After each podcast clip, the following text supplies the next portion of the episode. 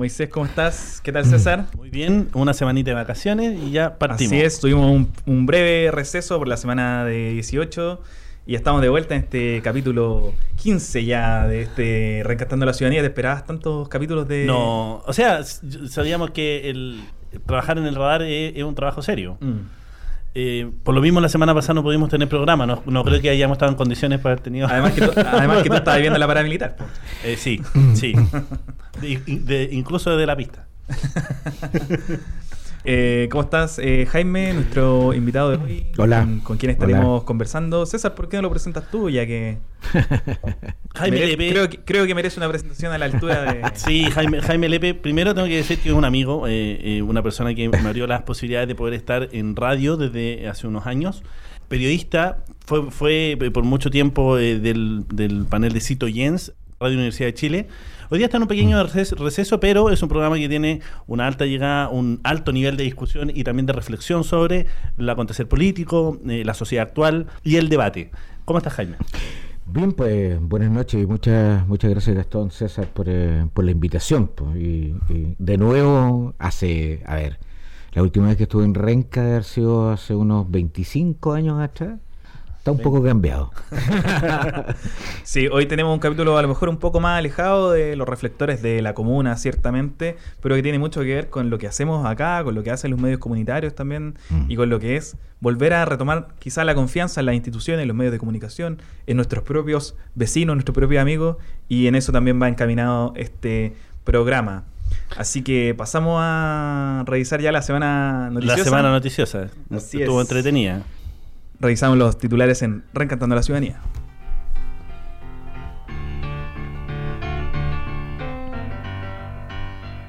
Sé que esta te va a gustar, César, porque ya tenemos como una sección la noticia de sede de la semana. Los diputados eh, rechazaron el proyecto de expropiación del litio y aprueban declararlo, sin embargo, un bien de interés público. ¿Qué significa esta mm, resolución, César?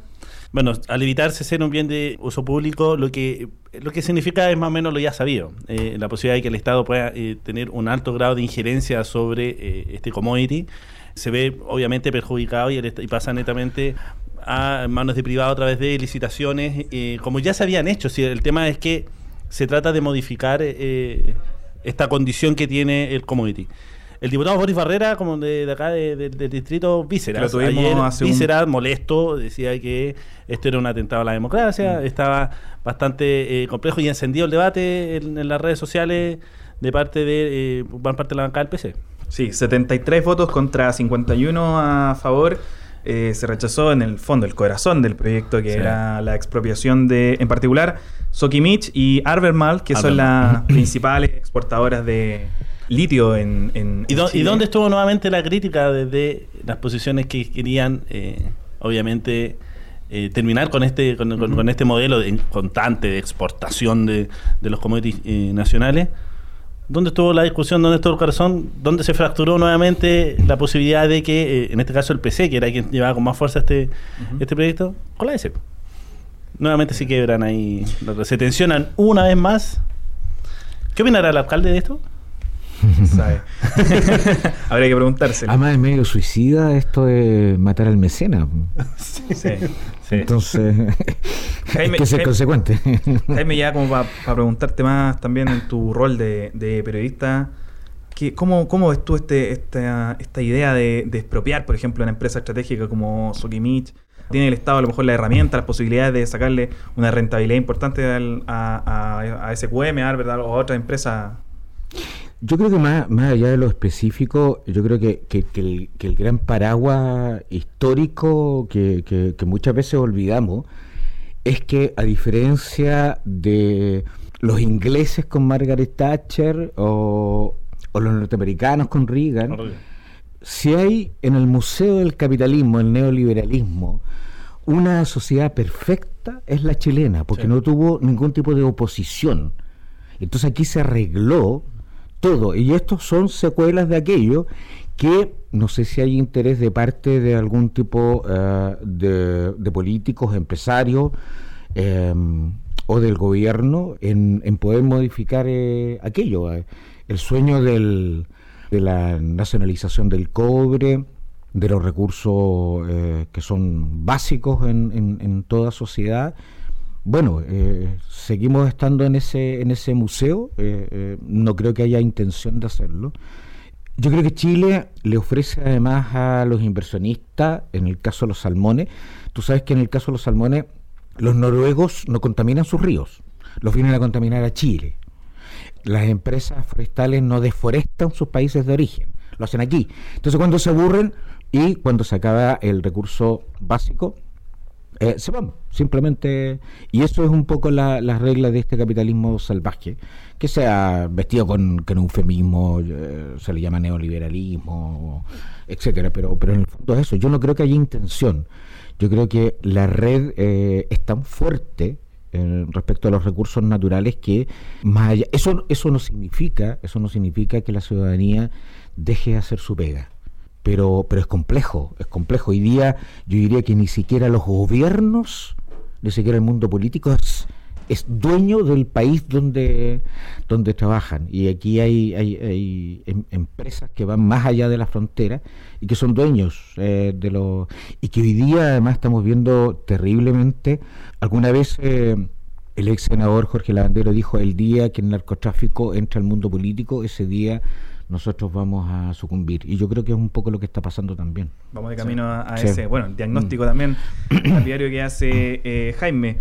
Otro caso que ha llamado la atención esta semana es el caso de la profesora de Antofagasta, mm. que abrió un nuevo flanco en el conflicto de Noma FPS. Parece que Noma FP iba decayendo en su convocatoria. Hoy nuevamente renace esta, esta, esta petición ciudadana María Angélica Ojeda es el nombre de esta profesora, que el pasado 28 de junio le hizo una petición a la FP Cuprum para que le devolviera sus fondos ahorrados durante una vida de trabajo. Y la justicia dijo, no, vayan al Tribunal Constitucional a, pedirle. Y está en eso. Y, ya ha levantado algunas eh, declaraciones, como por ejemplo Andrés de Santa Cruz, que hoy en día, hoy, hoy, renunció, a, la eh, presidencia de, la, de la FP. Sí. Y, lo, lo, peor de todo es que la subsecretaria de previsión dice eh, esto es un atentado a la previsión social. Sí. A todos los principios de la previsión. Y, no, y además que algo ridículo, porque el sistema de AFP es todo lo contrario a la previsión social. Es un sistema de ahorro forzoso, de capitalización individual, que no tiene nada que ver con la previsión social.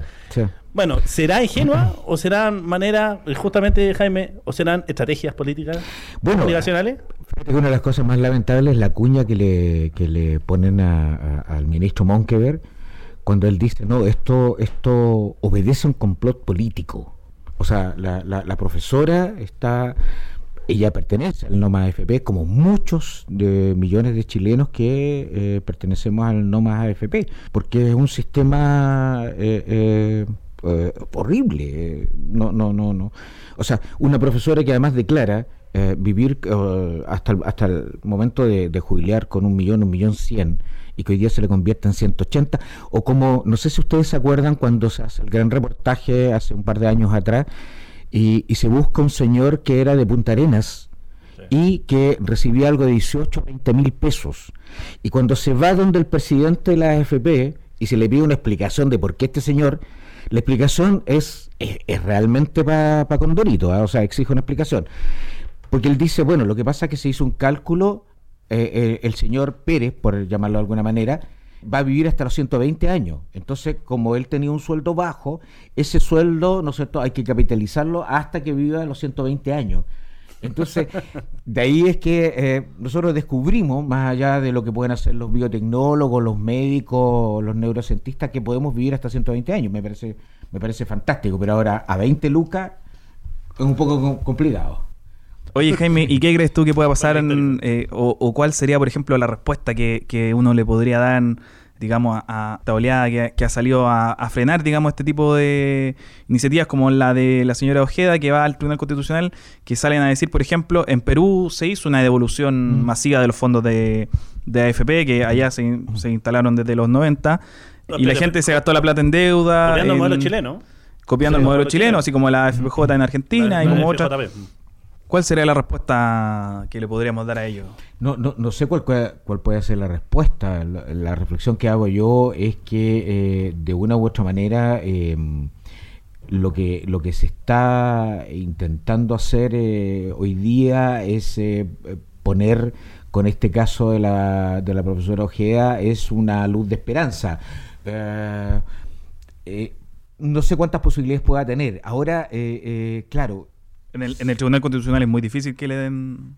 Claro, puede, puede ser una estrategia. Y por otro lado, claro, cuando se cita un medio de comunicación, un, canal de televisión cita este, este, este tema, y, lo vamos a conversar un rato más, qué pasa con el tema de las noticias falsas, es que se tiran eh, informaciones sin respaldo. O sea, ¿quién dijo que el 90%, ¿no es cierto?, de, de, perdón, que ese 90% que rescataba a la gente había sido mal invertido y que hoy día el Estado tenía una tremenda, el Estado peruano tenía una tremenda deuda respecto de aquello porque la gente se había malgastado. Yo tengo entendido, me puedo equivocar, no he tenido tiempo de investigar, pero yo hasta hace algunos años atrás tenía entendido que cuando se hizo aquello no era el 90%, me puedo equivocar, yo tenía entendido que era el 75%, y luego solo podía ser invertido en objetos inmobiliarios.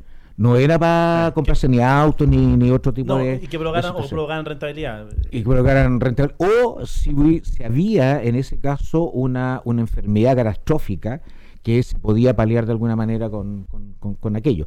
Pero ahí se tira simplemente la notición, pero no se da la cifra si el Estado, si una publicación o una información oficial del Estado peruano, porque se habla simplemente a la pasada, el periodista dice, bueno, y hay una gran crisis, digamos, en la economía peruana, producto de que están pagando estos malos usos que hicieron los ciudadanos con, su, con sus fondos. Oye, y lo planteo más, terror. más, más de, de definición ya de cómo lo visualizan ustedes. AFP como un sistema perfecto, como lo dijeron Kaiser y otro por ahí. Eh, un sistema casi perfecto. lo más probable es que no coticen. Pero perfectible, como dijo José Piñera, o robo descarado, como dijo la señora Ojea. O hay ahí un punto intermedio. o es un sistema que se puede mejorar, qué sé yo, o derechamente hay que, la, pelea es por la eliminación de la AFP. Yo creo que el sistema de pensiones es un sistema que no está hecho para dar pensiones.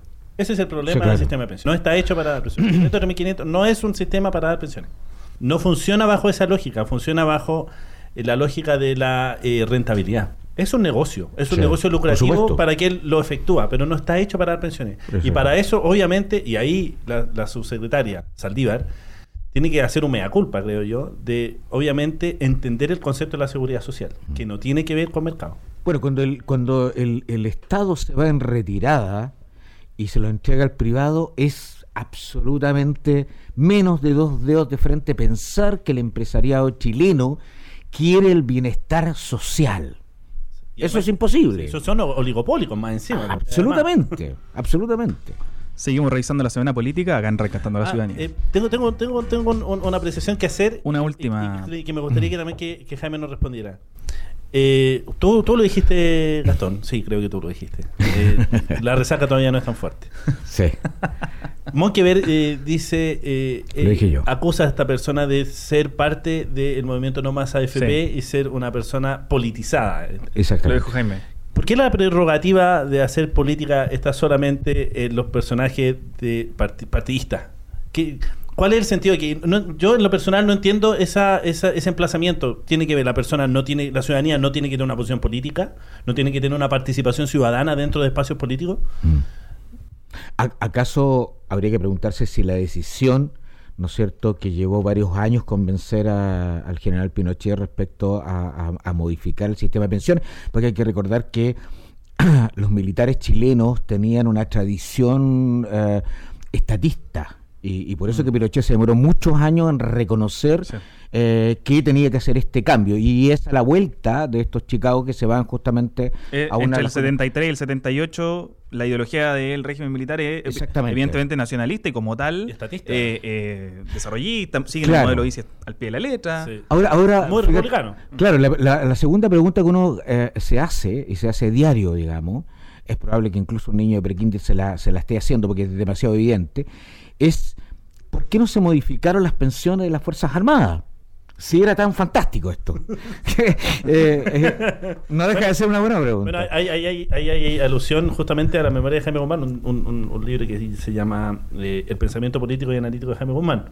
Las cosas que andan leyendo es, es importante leerlo, es importante leerlo. Pero sí hace alusión de que Pinochet se niega, pero irrestrictamente, a que el sistema de pensiones instalado para la ciudadanía fuera para las Fuerzas Armadas. Sí. Exactamente, exactamente. Y se intentó, creo que en la campaña, en la primera campaña de la presidencia de la presidenta Bachelet, uno de los candidatos, no recuerdo bien, ¿eh? Eh, intenta en algún momento modificar la ley de pensiones de las Fuerzas Armadas.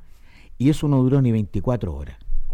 Ni 20 te voy a dar un par de llamadas telefónicas nomás y el hombre tiene que haber, alguien le tiene que haber dicho, un, un- seguramente un ingeniero comercial, ¿no es cierto?, del Adolfo Ibáñez, tiene que haberle dicho, no, pues va a perder mm, y tantos votos, no siga hablando tonteras. Claro. si no, quizás pierda más que los votos. Claro.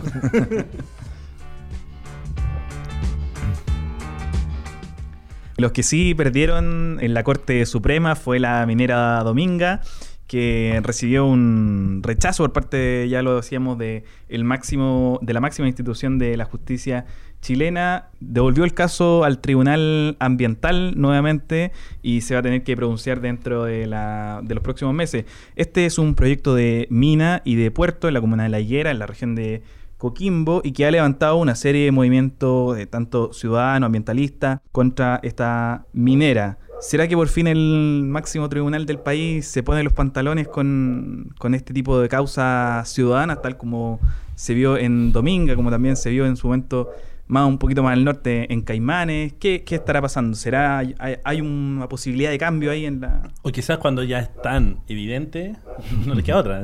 o será parte de los aires COP25 que está invadiendo a los máximos tribunales de este país también.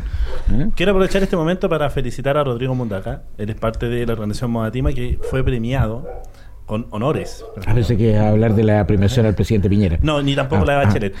Eh, eh, porque un dirigente social que ha luchado por tanto tiempo, incluso eh, había una. No sé si es realidad esto que, que, que se, que, se, que se mencionó, que hace muy poco tiempo tuvo que tener una detención bastante brutal y bastante agresiva, el mismo Rodrigo Modaca aquí en Chile, por manifestarse por el- este cambio al Código de Derecho de Agua. Eh, y ahora es premiado en Alemania con honores. eh, o sea, yo vi el video donde sale paseando y la gente se, se para a aplaudirlo por su lucha restricta en el movimiento Modatima eh, Mm. por la defensa del agua. Esto no fue ni siquiera mencionado en la ONU.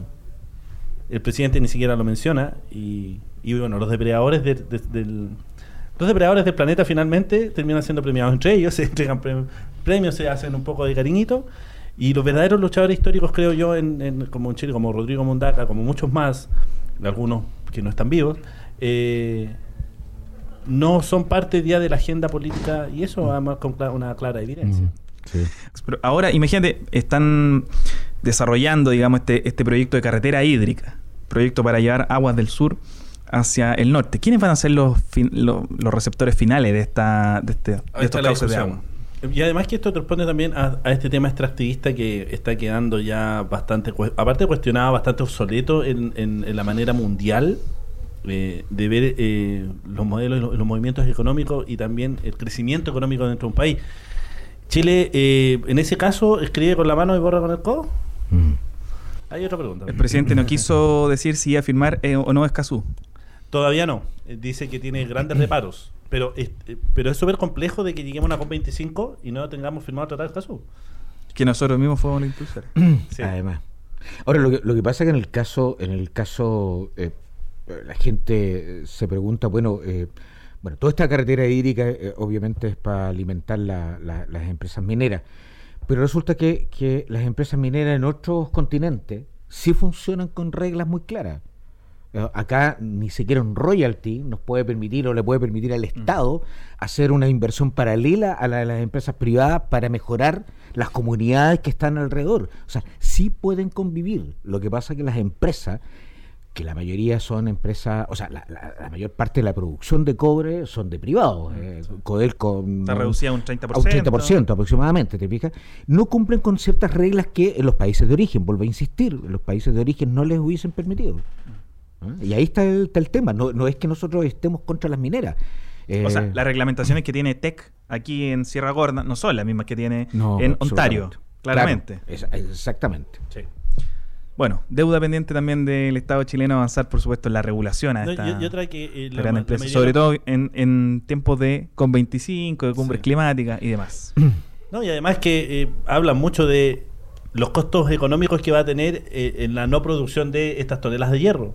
Pero no Mm. están hablando, por otro lado, cuántos daños ambientales que Chile se ahorra Mm. por, por no, por no tener estas mineras. Esa información Sí. todavía no sigue siendo relevante, todavía siendo- sigue siendo un poco hippie este concepto de el, el medio ambiente y, y- y la economía. Sigue pesando Sí. por ahora la billetera. Seguimos revisando los titulares en Reencantando a la Ciudadanía. Y el que sí parece que sacó la billetera para salvarse fue el subsecretario Felipe Salaverry, que el 25 de agosto, según denunció un inspector municipal de la comuna de Ñuñoa, se habría pasado tres luces rojas, Wow. habría intentado atropellar al inspector que lo paró y lo insultó y más encima la hermanita trató de, de borrarle el parte. César, ¿qué- qué- ¿te da ¿Tiene cuenta de algo? ¿Te da cuenta de algo? No sé. No, da cuenta de finalmente el, eh, que todavía... ¿Sabes cuál es el problema yo creo de fondo? Eh, O tratando de llegar un poco al fondo, es que generalmente el sistema político, por no decir la clase política, porque de todas maneras independiente es una clase, eh, sigue teniendo grandes conflictos a la hora de entender qué es la política. La mayoría de las personas que ejercen cargos públicos en política son las personas que más tienen problemas para entender cómo funciona la política. Ejemplo, ejemplo claro es la cocina de Saldívar. El concepto de la cocina de Saldívar es un claro ejemplo de no entender en qué consiste hacer política hoy en día. Y justamente lo que dice Monkever, este emplazamiento que hace a la, a la profesora de que pertenece a un grupo político, esto es una movida política, también es no entender el concepto. Y entender de que la política prácticamente está capturada y son señores como, con ciertos grados de poderes y beneficios que no debiesen tener. Si son Ahora, la, ojo que la, la presidenta de la UDI hizo una defensa total del subsecretario de Desarrollo Regional, Felipe eh, Salaverry, dijo que era una motivación totalmente política la, la No. que... A lo mejor, a lo mejor lo que pasa que, que eh, eh, el, el personaje en cuestión lo que quiso eh, jugar fue una semana desplazado, por supuesto, de, de, la fecha de fiestas patrias, quiso hacer una oda o una paya y nadie entendió el contexto en que él lo quiso decir. Yo creo que eso era un folclorismo chileno. Y, y- y- como somos tan tontos graves, nosotros los chilenos no entendimos cuál era el verdadero objetivo de Salaberry, que era justamente eh, señalarle al funcionario público, ¿no es cierto?, decirle una palla.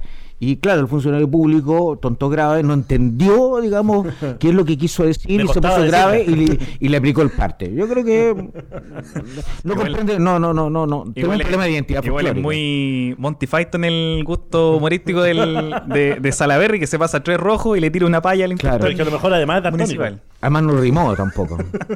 Sí. Vamos a las noticias internacionales.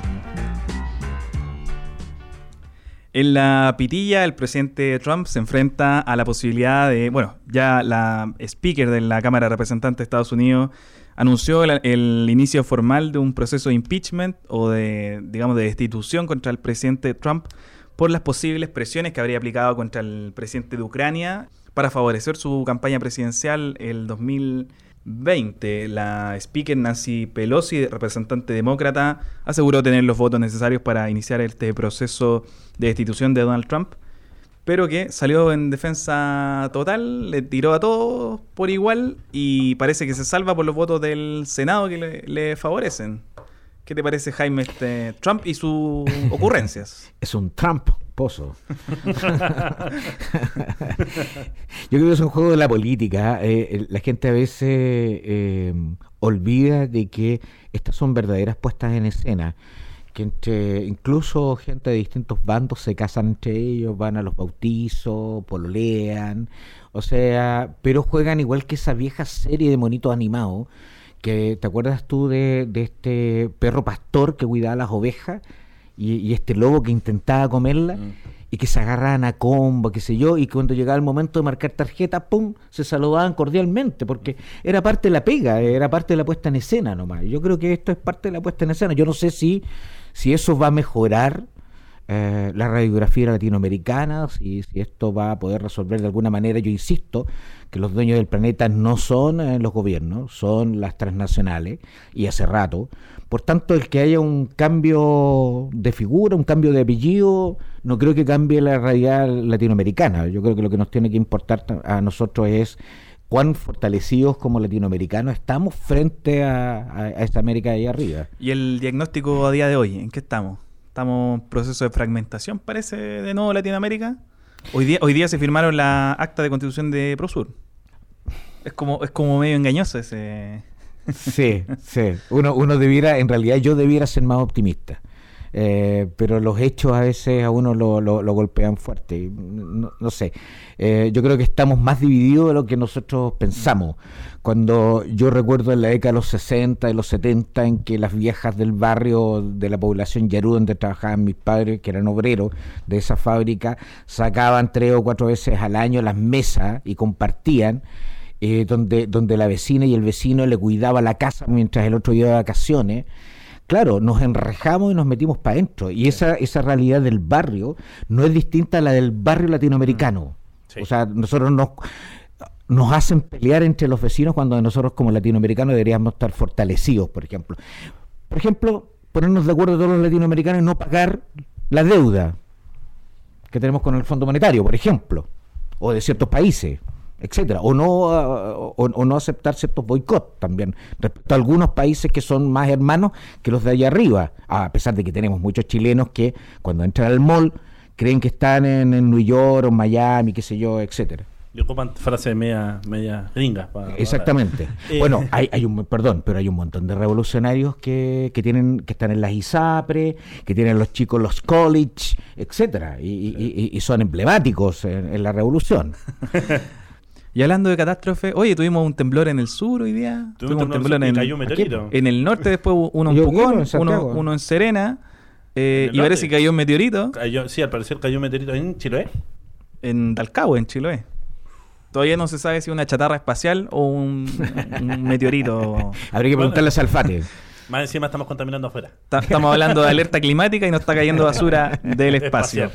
Vamos a hacer una pequeña pausa musical y ya estaremos de vuelta para entrar ya en materia con Jaime aquí, Aquí los invitados no, no, no escogen la música que se, No, podríamos eh, habernos pedido que el invitado propone... Hecho. Bueno, en el podcast después lo, lo modificamos. Ok, muy bien. Así que mira, Jaime después el podcast. Ok, muy bien. muy bien. Sí, y estamos también eh, con el apoyo, ¿cierto?, de nuestros auspiciadores, Moisés. Por supuesto. Recuerde que, dígame, don César. Queremos agradecerte, Moisés, que haya estado de vuelta. Estuvo muy enfermo, Moisés. Sí es. Oye, bienvenido de vuelta, Moisés. Vale, ¿Y ¿Llegó con las tablas o no? Ah, ¿Perdón? ¿Llegó este con las tablas o no? Claro. Claro, no llegó, claro obviamente, hubo una buena alimentación ahí. Llegó con el inhalador, sí. sí. más ratito ahí tengo que estar nebulizándome de nuevo. Estuvo atacando una enfermedad pulmonar medio complicada ahí, pero ya estamos bien, así que ya estamos dispuestos a, a dar lo mejor. Y aquí estoy para mencionar que. Agradecemos a quienes nos apoyan semana tras semana. Claro, mire, estamos con la productora 80 y 90.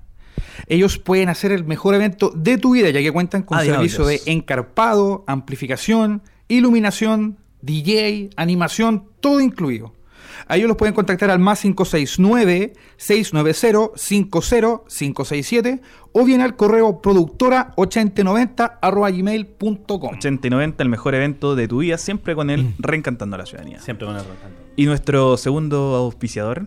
AIG, por supuesto, el estudio jurídico. Histórico, histórico, histórico, reencantando, siempre apoyando. 15 capítulos que ya nos lleva apoyando. Desde el inicio, señor. Sí. 15 capítulos y desde antes, con tu ciclo anterior en sí. Rescatando la Ciudad. Dos años ya lleva. Sí. Estudio Jurídico AIG. Damos respuestas jurídicas a su requerimiento. Derecho civil, comercial, laboral, de familia y penal. Asesoramos a empresas e instituciones. A ellos los pueden contactar al 22 408 2923 o bien en la web asesorías y gestión.cl. Siempre con el Reencantando Siempre con el Reencantando AIG Estudio Jurídico.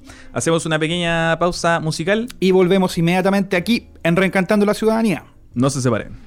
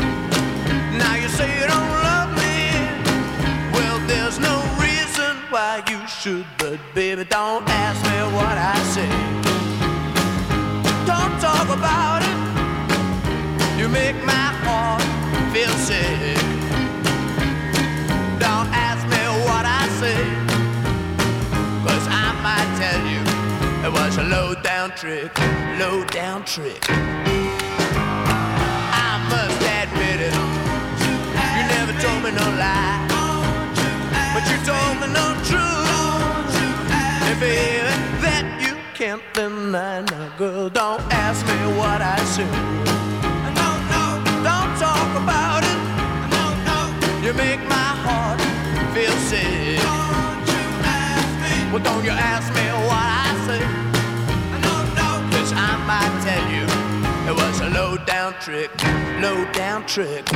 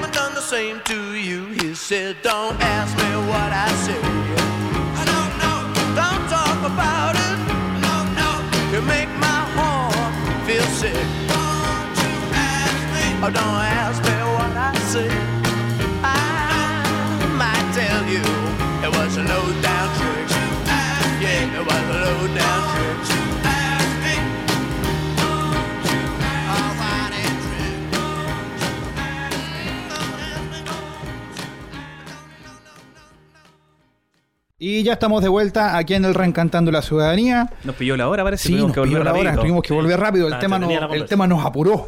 ya. Y ya queremos entrar más en materia. Eh, ya presentamos a Jaime, él es el conductor, el presentador de Citoyans, este programa de Radio Universidad de Chile, que ahora está en un receso pronto a volver, ¿cierto? O sea, estamos, o, o sea, se nos acabó la plata. Eh, aquí no, hay- no hay más romanticismo ni, ni es el, el reposo del guerrero, eh, eh, ni, ni estos sabáticos que se toman eh, algunas personas. no. Casi, casi 200, ¿cuánto? 240 capítulos casi. Dos, claro, 200, estuvimos tres años y medio, casi, casi cuatro años. Eh, empezamos el 2015, febrero del 2015, junto a Marco. Eh, Marco, bueno, eh, hace un par de años fue brutalmente asesinado a las afueras de- del Museo Vicente Huidobro en Cartagena. Él trabajaba para la fundación y, y- y lo saltaron y, y lo echamos mucho de menos. Eh, Marco fue, fue el alma de, de, de Cito. Pero, pero hemos tenido muchos amigos, además, en, el- en estos casi cuatro años. Estuvimos, bueno, con César estuvimos en los 202 programas, en la sala máster, también eh, haciendo un poco el, el recorrido emocional, histórico, eh, con Verónica Araya, que es mi compañera de andanzas en Citoyen. Vamos a participar, eh, no sabemos si físicamente, porque también es un problema de Lucas esto, eh, si vamos a poder ir a Bogotá, pero nos invitaron a, a un, a un foro que se llama FISEC, que es un foro internacional sobre comunicadores sociales, periodistas, qué sé yo, a hacer justamente a contar eh, qué es lo que fue el fenómeno de, de, de Citoyen con la ciudadanía, cómo los ciudadanos se transformaron en, en los protagonistas de, de los relatos. Ahí nosotros éramos mediadores Sí. de- de- de lo que ustedes relataban, en, en definitiva. Sabes que cuando nosotros estábamos recién formando este programa, una de las cosas que, que- uno de los eh, ejemplos que tuvimos para formar esto fue justamente el programa Citoyens, por la mirada que tenía a lo mejor no tanto de eh, ser un programa que dictaba así pautas de comportamiento, Bastante de- reflexivo, sino de que hecho. recoger historia a lo mejor de la ciudadanía, como tal como lo teníamos hace un par de semanas a Mapoche, en Pecleta, estos jóvenes Sí. que iniciaban un, un emprendimiento social y que lo iban Sí. desarrollando Los artesanos y rock. los artesanos rock tuvimos. Entonces ahí también fue uno de nuestros ejemplos para ir avanzando, así que te agradecemos por, por estar junto con nosotros Gracias a hoy en día. Una Jaime. verdadera fuente de inspiración, sí, finalmente cuando, cuando parte la idea del reencantando a la ciudadanía fue porque, ah, bueno, se, se me Y, y ofrece... y- o- y ojo que ahí hay una vinculación, porque Citoyens con este ciudadano que nosotros queremos eh, Sí. Eh, ayudar a que se, que se reencante con, Además, el, con el mira, ejercicio político. Dame, dame solo 30 segundos para, porque no todo el mundo lo sabe, eh, sobre todo los, los- los seguidores de ustedes. El citoyens, que debería eh, pronunciarse mejor que de como yo lo estoy pronunciando, que en el fondo es ciudadanos en, eh, en francés, se le ocurre a Marco, cuando vamos en, eh, en- en un carro del metro, el nombre ciudadano tenía que estar en algún lugar.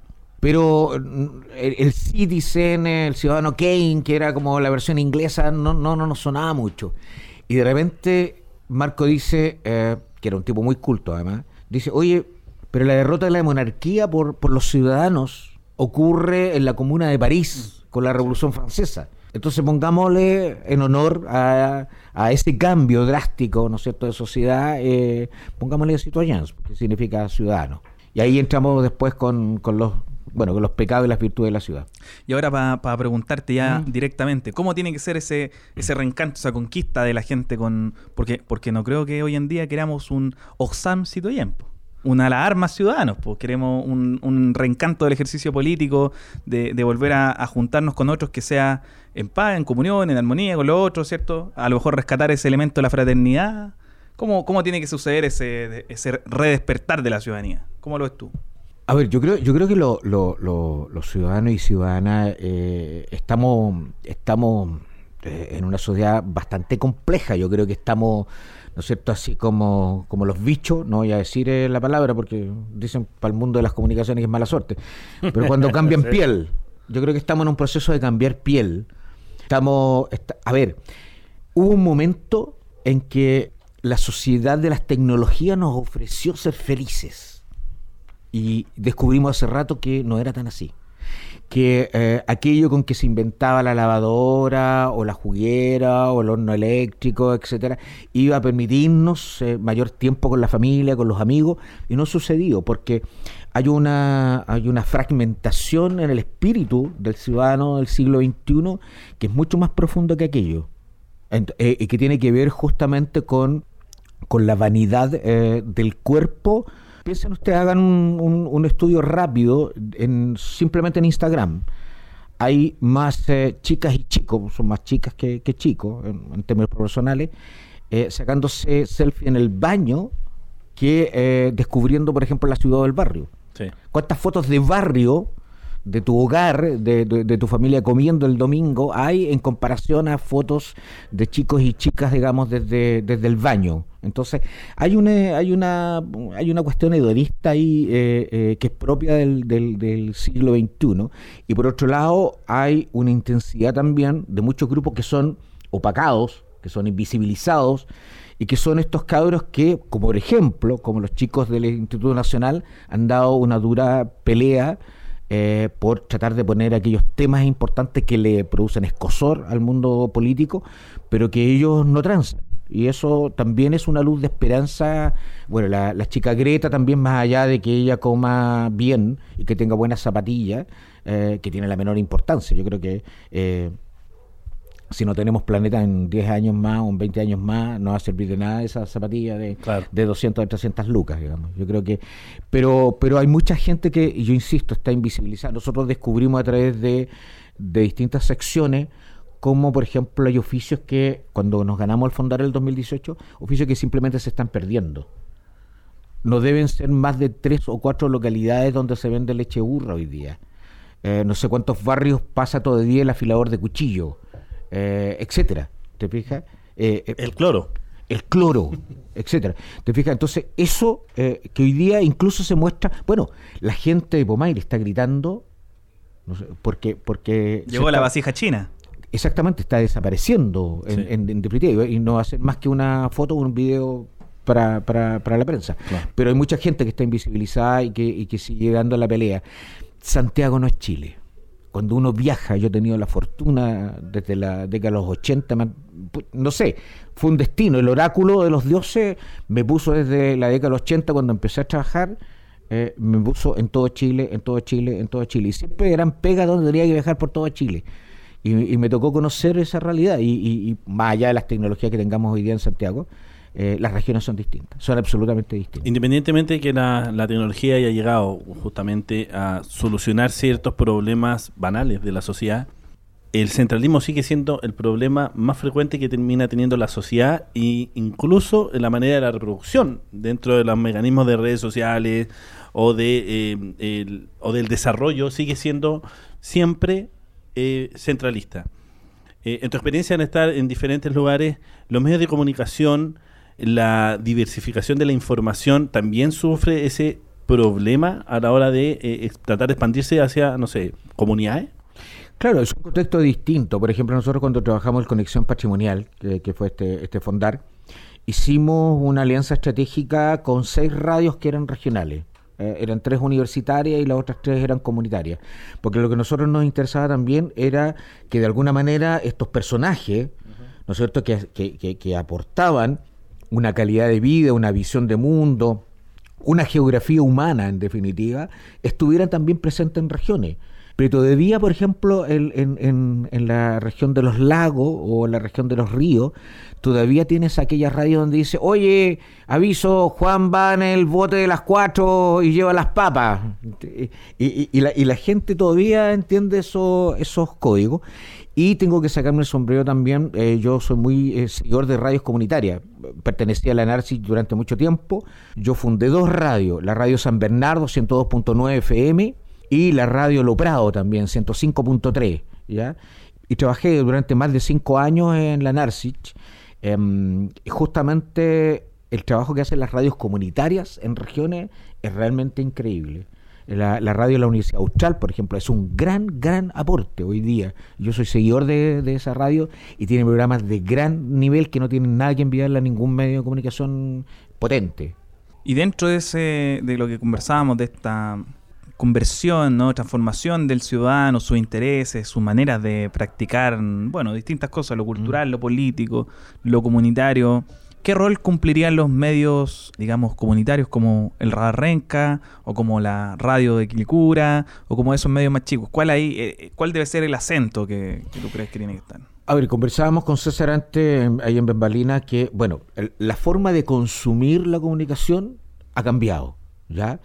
A todos nosotros cuando estábamos en la escuela de periodismo, seguramente cuando ah, teníamos clases de castellano, en mi época, eh, lenguaje y comunicación en la de ustedes, nos enseñaron eh, Charony Weaver, emisor, receptor, medio, canal, ¿no es cierto?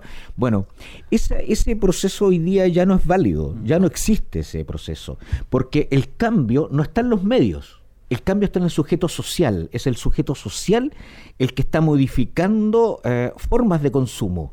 ¿Ya? Las tecnologías no son lo más, lo más eh, relevante. ¿Dónde se produce el gran cambio de las comunicaciones del siglo XXI? A mi juicio, el juicio de, de- de- de importantes personas también que son investigadores del mundo de la comunicación, tiene que ver en la interacción. Ah, en el momento que se produce esa interacción, el medio pasa a ser medio. Y el canal pasa a ser canal, no pasa a ser lo más relevante. Claro. ¿Te fijas? Entonces, la misión que ustedes están cumpliendo, a partir de una visión que ustedes tuvieron en construir este medio, es tremendamente importante. Es tremendamente importante porque la gente tiene que llegar a entender que lo que ocurre en Renca, en, en su barrio, en su geografía humana, es lo más relevante y es lo más real y lo más concreto. Sí. Ya, más allá de que ustedes tengan espacios donde se hacen análisis nacionales e internacionales.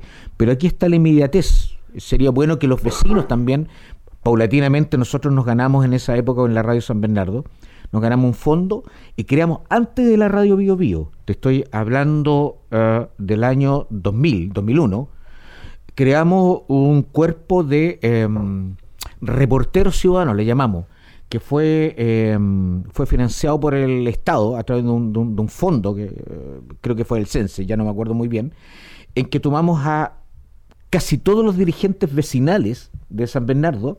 Entonces ellos tenían ah, la posibilidad de llamar al estudio y salir al aire, y eso significaba, significó concretamente que tuvimos más de 40 reporteros en la calle, un lujo para cualquier medio, sobre todo porque éramos una radio comunitaria, ¿te fijas?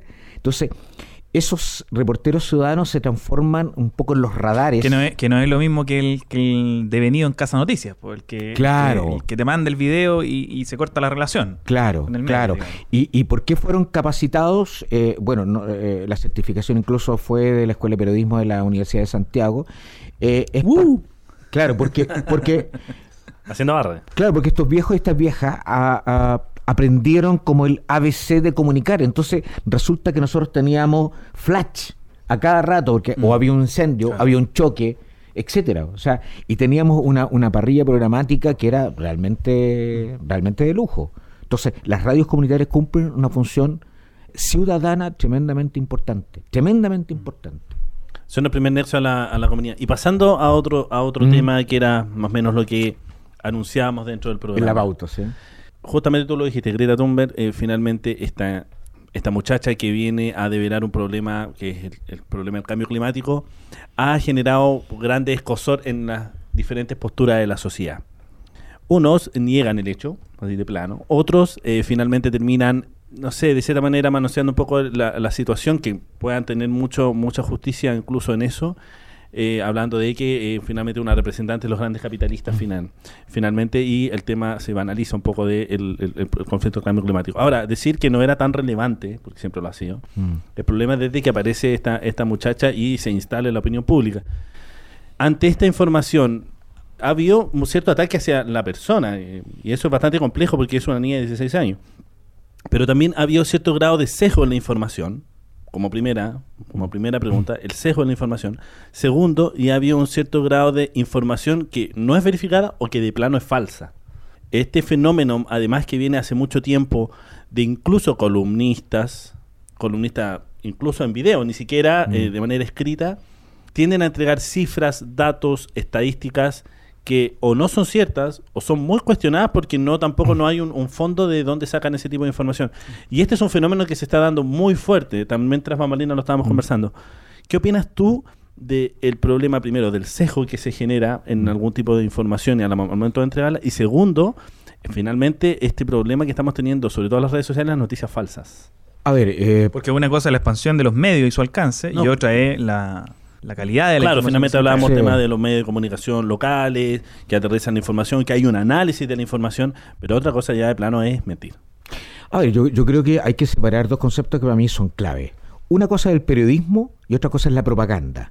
La propaganda. Mm. la propaganda es el camino que toma eh, eh, el mundo político y el mundo comercial. El periodismo es otra cosa. Es develar o poner en valor o poner sobre la mesa o visibilizar aquellas cosas que están pasando alrededor nuestro para que el resto de los ciudadanos tome conciencia primero que existen.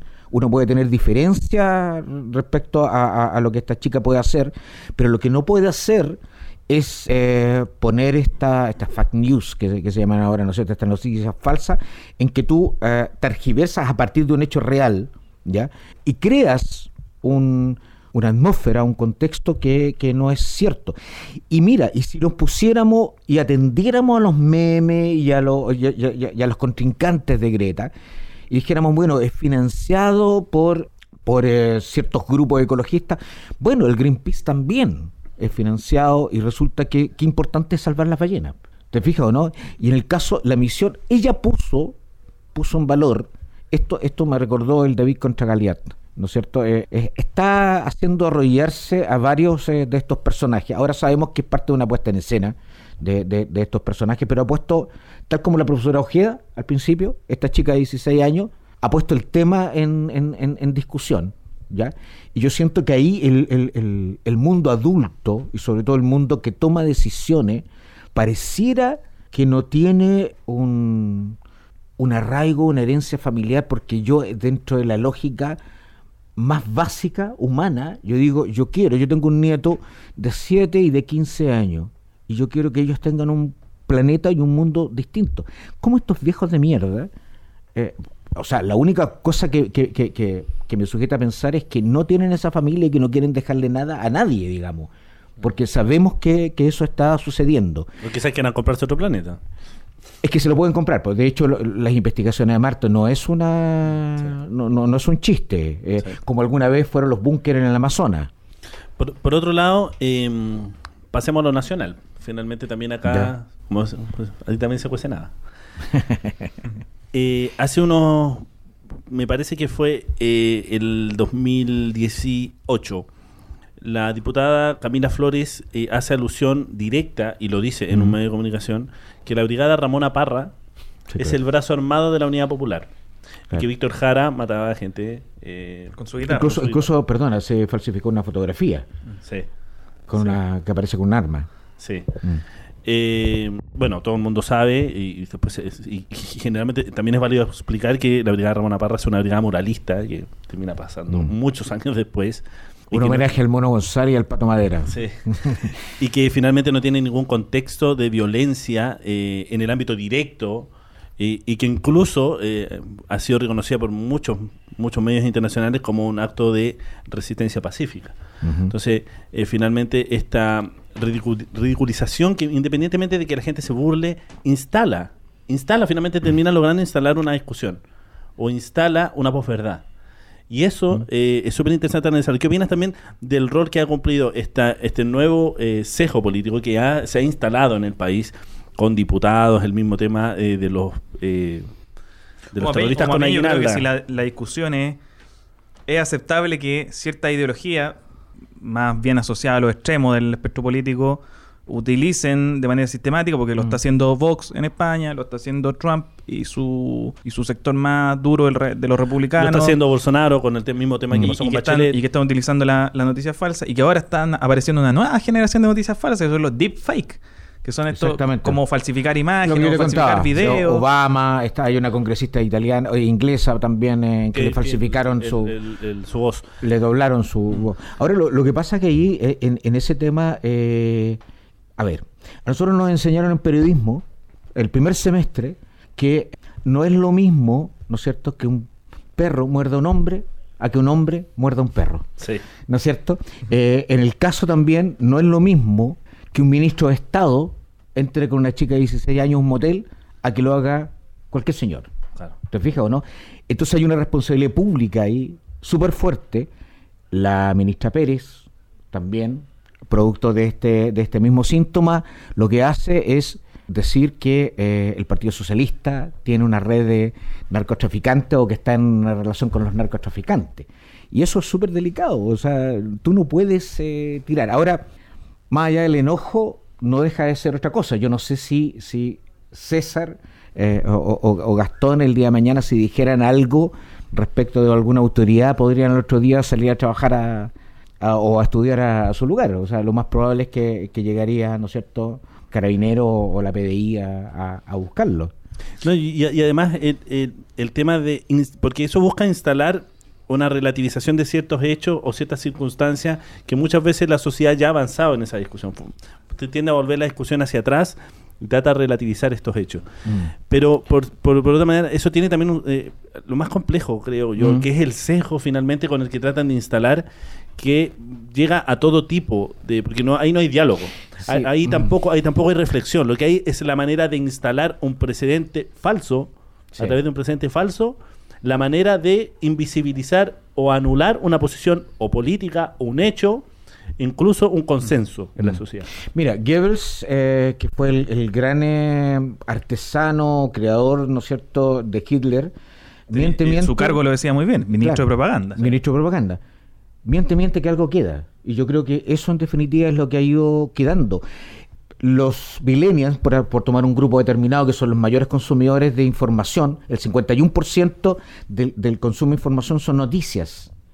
Y por tanto, eh, eh, se cree, y le comentaba a César, que, que hacia el 2020 el 40% de los sitios van a ser poseedores de noticias falsas. O sea, nosotros reproducimos fácilmente con el like, ese like pasivo, horrible, ¿ya? Que, que no dice nada, es lo más ambiguo que puede haber un like. ¿Qué es lo que es un like? Es para decirle, oye, te di like. Ya, pero ¿y de qué hablamos? Eh, ¿Cuál fue el invitado? Ah, no, no, no, no, no, no lo vi completo. Esa, esa la imagen solidaridad. era atractiva Claro, yo- a veces- que dijo nomás. a mí en Citoyen, por ejemplo, de repente me encontraba con amigos y, y me decían, oye, te di like. ¿Y para qué?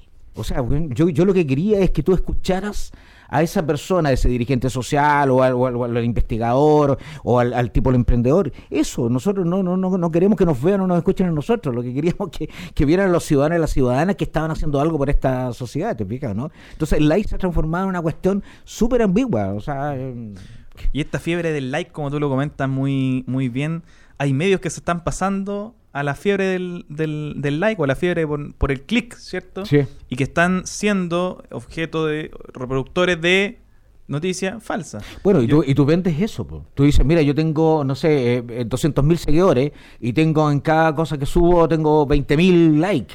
Y eso se lo lleváis al ingeniero de marketing, para el auspiciador y el gallo que te pasa las plata para seguir. Y, y- y la- y la mayoría de los medios funcionan así. Sí. ¿Y cómo, ¿Y cómo prevenirlo? Porque hace par de semanas salió una nueva encuesta Wave X, que hace una empresa, no sé, McCann, Ericsson, una gran corporación. Dice que el 91% de los chilenos tiene smartphone. El 99% de los que tienen smartphone usa WhatsApp. El 98% usa Facebook. Está tan volátil eh, la información hoy en día de que tú puedes acceder a un video y inmediatamente te recomienda otro. Sí. Nuestros datos están circulando y lo están utilizando Sí.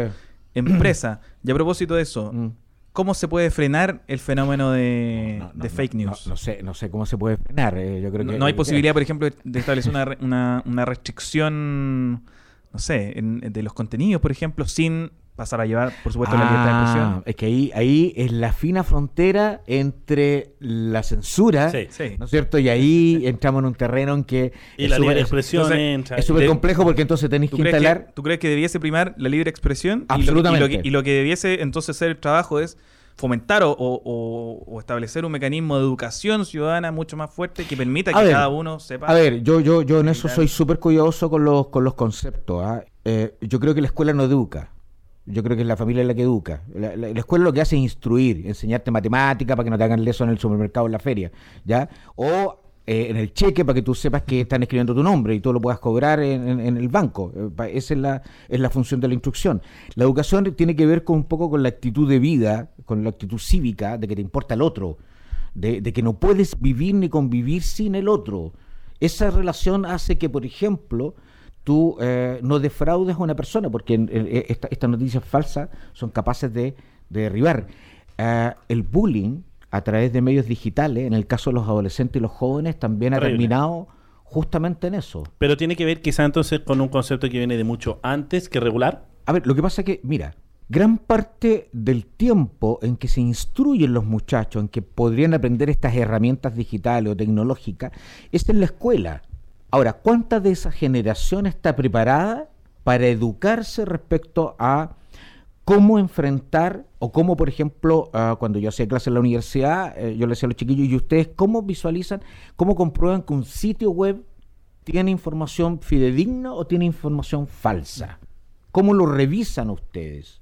Y le contaba a César la experiencia que hicimos hace años atrás con la gente de la UCINF, con estudiantes de informática, en que creamos un blog, ¿ya? Sí. Donde eh, pusimos pasajes históricos Claro. que eran absolutamente falsos, pero absolutamente bien escritos, muy bien escritos. Y tuvimos 300 o 400 personas que habían bajado esa información, seguramente en alguna escuela, en alguna aula eh, expusieron eso, eran absolutamente falsos. Entonces, ¿cómo lo hacemos? Eso a través de la educación. Y, y resulta que tú tienes dos fenómenos hoy día que atentan contra, contra tu pregunta. O, o- o con la esperanza de ver eh, luz al final del túnel. Uno es que cada día leemos menos. O sea, Sí. cuando, mira, el publimetro no es casual. El publimetro tiene que ver con que tú leas el diario en 10 estaciones, que es más o menos el promedio en que te demoras tú. ¿Ya? Y La que es un gente- diario que tiene 40 y 60 entre publicidad e información. Revista Instagram. Instagram eh, te permite 40, 45 segundos y es lo que soporta eh, eh, desde la neurociencia eh, eh, la capacidad de almacenar información. Además, hay un fenómeno que también nos olvidamos eh, que tiene que ver con tomar y votar. Tomar y votar. Sí. O sea, el cerebro humano, si depositara toda la información sin ninguna posibilidad de eliminar información, tú no, a los cinco años y menos estarías en un psiquiátrico. Entonces tienes que eliminar desechos y parte de esos desechos es lo que se llama la experiencia no significativa. Cuando algo no es significativo, cuando tú pasas, por ejemplo, por un lugar determinado y sientes que hay un olor a cazuela y, eso te lleva emotivamente a la cazuela de tu abuela, o sea, esa experiencia es absolutamente significativa. Si la escuela tuviera aprendizajes significativos y los cabros aprendieran haciendo, obviamente que esos cabros no se comprarían lo que le están vendiendo a través de los medios. Entonces también tiene que ver con la capacidad de cómo yo me preparo o cómo yo estoy instruido o educado en términos de valores para aceptar determinadas realidades y cómo yo compruebo que es un poco el, el rol nuestro, ¿ya?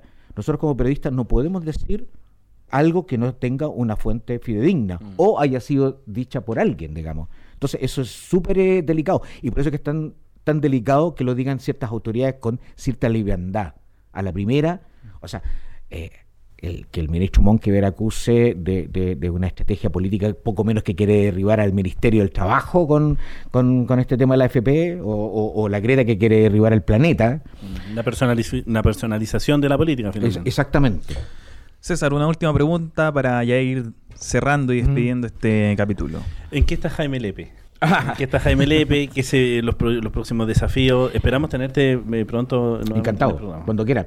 Mira, yo, yo antes de, de señalar aquello, porque, porque estamos preparando varias cosas ahí con, con, con Verónica, lo más inmediato es, es- es posiblemente, ojalá que podamos ir a Bogotá a, a representar al equipo de Chile en, en este Congreso Iberoamericano eh, sobre comunicadores y periodistas para tratar justamente temas de, de comunicación, sí es importante señalar que, eh, que el mundo de las comunicaciones están cambiando, y están cambiando violentamente. Ah, hace bastante rato, seguramente y angustiosamente, uno de los mejores diarios del mundo, que es el diario El País, está quebrando. Quebrado. Hoy día, si los diarios de papel, impresos, no se reconvierten al mundo digital, y más que digital, audiovisual, Sí. La tercera ya empezó su transformación. bueno, las radios, las radios hace rato que tienen cámara y tú ves Sí. al- el fenómeno al- podcast. eh, el fenómeno podcast, que es, que es lo que se consume en Europa y en Estados Unidos. Estamos a la vanguardia entonces, Luis. Ojo. El menú, tú escoges. ¿Y qué es donde próximamente vamos a estar? Exactamente. Este capítulo. Mira, yo, yo eh, estoy muy esperanzado. Yo creo que este tiempo con la Verónica nos ha permitido hacer un, un, un Citoyen 2.0 o 3.0, no sé cuánto será. Eh, pero vamos, nos ha permitido mirar desde el otro lado. Yo he estado consumiendo eh, mucho podcast, he estado viendo muchas radios comunitarias, los he estado siguiendo ustedes también, y no solamente con un like. No sé si le he puesto like, además, eh, pero No, lo he eh, estado viendo. Yo recuerdo comentarios de. Sí, sí, por ahí he, he- he tirado. Y yo creo que es súper importante el rol que ustedes están haciendo. Eh, el otro día tiramos una frase ahí por, eh, por las redes sociales que decía que lo fantástico del mundo de la radio es que tú no sabes quién te está viendo o te está escuchando, pero es increíble que eh, tú eres importante para esa persona. Sí. ¿Ah? Eso, y yo creo que eso es fundamentalmente la misión de comunicar, y eso no hay que descansarlo. Yo creo que son muchos los actores que tienen que estar sentados en esta mesa, no solo actores de, de, de renca, sino que actores que estén haciendo cosas eh, importantes. Las transformaciones van, van desde adentro, pero además las transformaciones no las podemos hacer en forma solitaria, las tenemos que hacer en comunidad. Entonces yo creo que el llamado es que no nos creamos lo primero que nos digan, o sea, verifiquemos, divide para reinar. Y yo creo que ahí hay estrategas comunicacionales desde el Estado y desde las empresas que lo han, hecho muy bien la pega. O sea, yo creo que hay muchas llamadas telefónicas ahí tratando de, de acallar ciertos reportajes que, que hoy día algunos medios valientes todavía se traen. Pero también no puedo dejar de decir que eh, hubo un momento en la década de los 90, en esta pseudo vuelta, ¿no es cierto? A- volvimos a algo. Eh, La transición eh, eh, eterna. eh, eso. En que dos señores, ¿no es cierto? Correa y Tironi, nos dijeron, ¿saben qué más? El Estado no tiene que tener medio de comunicación. ¿ah? O sea, no, no debe, para eso están todo el resto de los medios. Y así murieron eh, medios como, como el Fortín Mapocho, ¿no es cierto? Eh, como La Época, eh, y que fue muy lamentable, porque nosotros, no- eh, murió la APSI, eh, Bueno, el, eh, 2007, Análisis. el, el 2011 murió también La Nación, que La era Nación. último bastión. Exactamente. Pero- Entonces, eh, Oye, ¿qué, qué habrá pasado ahí que, que, que los medios también se, se fueron muy cooptados por un sector político? Porque parece que la centroizquierda después nunca le interesó tener un diario de circulación nacional. No, a lo no más le interesó, ciudadano, perdieron, radio. la- Lograron- O sea, hoy día, eh, hoy, hoy día el Estado, por así decir, que tiene la obligación, que tiene la obligación de comunicar, educar, eh, vincular, propagandear, ¿no es cierto? Porque hay campañas de salud, porque hay campañas de educación, porque hay un montón de campañas, hay que informarle a la ciudadanía, no por otra cosa, digamos. Fue de una u otra manera el ente que, por un lado, mató, ¿no es cierto?, a ciertos medios, como los que señalaba, sin embargo, ha alimentado al Mercurio y a Copesa durante todos estos años. Sí. O sea, hoy día el, el Estado no tiene un canal de televisión, no tiene una radio y no tiene un diario. Finalmente, ¿qué es lo que termina comunicando el Estado? Bueno, lo termina comunicando a través de estos medios a través de estas cuñas, y por eso que los periodistas que trabajan en el Estado o para el Estado, para estas instituciones estatales, eh, se descrestan porque algún medio le pueda sacar la cuña al, al- al- ministro. Y, y- y- y tú sabes que los ministros además son tienen, tienen eh, distintos... eh, em, eh, eh, escalafones, por así decir, Sí. digamos. Hay unos que fácilmente van a salir todos los días, pero hay otros que no. Y son los más necesarios. O sea, a nosotros nos gustaría que por lo menos una vez a la semana nos, nos estuviera informando que el auge se amplió hacia determinadas enfermedades al ministro y no disculpándose porque, ¿no es cierto?, se mueren las personas en los hospitales o porque siguen las colas, ¿no es cierto?, en, en, en los sistemas de urgencia. No, siguiendo, no seguir pidiendo disculpas por la zona de sacrificio. Exactamente, exactamente. Hoy Jaime. estamos llegando al cierre y queremos agradecer a todos aquellos que nos, esti- que nos estuvieron siguiendo. Déjennos un like, sí. Nosotros sí nos gusta pero también escúchenlo. Somos pro. Eh, queremos dar las gracias a Diego, Paloma, Jesús, Brian, Andrés Gres, Enrique León, Busta Maite, Danae, Ana María, Jazz, Lopitos, Carolina y María Elena que nos estuvieron siguiendo, entre otros. Por supuesto que estuvieron ahí dejando sus comentarios. Recordemos que este programa lo van a poder encontrar en nuestro podcast Próximamente en Spotify. en Spotify. Y bueno, ahí tienen disponible también la página del Radar Renca para ver todos los episodios, por si nos quieren ver a nosotros. También. Por si quieren ver estas estas maravillas después del 18 que tuvimos que ampliar un poquito el Sí, rango pues, de la tuvimos que cámara. ampliar un poquito, que estuvimos... Yo siempre terminaba mis clases en la universidad diciendo, miren, todo lo que acabo de decir no me crean absolutamente nada. y la única forma de que me crean es que comprueben que lo que yo he dicho es de verdad en aquellos lugares donde, donde está la información fidedigna. Eso. Perfecto. Te queremos perfecto. agradecer, queremos terminar eh, diciendo que los lugares donde nos vieron la semana pasada no crean que éramos nosotros. Sí, eso eh, son noticias falsas. Te queremos agradecer, eh, Jaime, por haber estado junto a nosotros y esperamos que vuelva a lo mejor. Cuando po. Cuando quieran. Cuando quieran. Así que Así pues, estamos cerrando un nuevo capítulo de Reencantando la Ciudadanía. Agradecemos, como dijo don Gastón, a don Jaime Lepe, ese invitado. No sé, no sé si tengo un dona, así que quédate en Jaime nomás. Ah, perfecto. Bueno, bueno, bueno, se le- obviamente el respeto va de por medio. No, sí.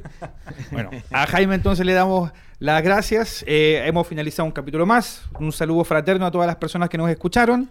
Próximamente, como dijimos, este capítulo va a estar en Spotify. Y sería un abrazo a todos. agradecer a nuestros auspiciadores. AIG, AIG, Estudio Jurídico, 80 y 90 Productora Producciones. 8090, la- el mejor evento de tu día ahí. Sí. Muchas gracias a todos los que nos estuvieron siguiendo. Y ya estaremos en contacto. Próxima semana tenemos a un personaje, y lo anunciamos. Lo anunciamos, ¿sí? Eh, concejala Nora Contreras va a estar en el programa Reencantando a la Ciudadanía. Así que la Muy buen programa. pro- la próxima muy- muy interesante semana vamos a estar conversando con la concejala Nora Contreras, por supuesto su gestión y los sueños y los proyectos que tiene para nuestra comuna. Nos vamos con algo de música a esa cámara, así que Luis, usted, director, disponga de las cámaras. Nos vemos. Sería hasta la próxima semana. Esto fue Reencantando la Ciudadanía. Chao, chao.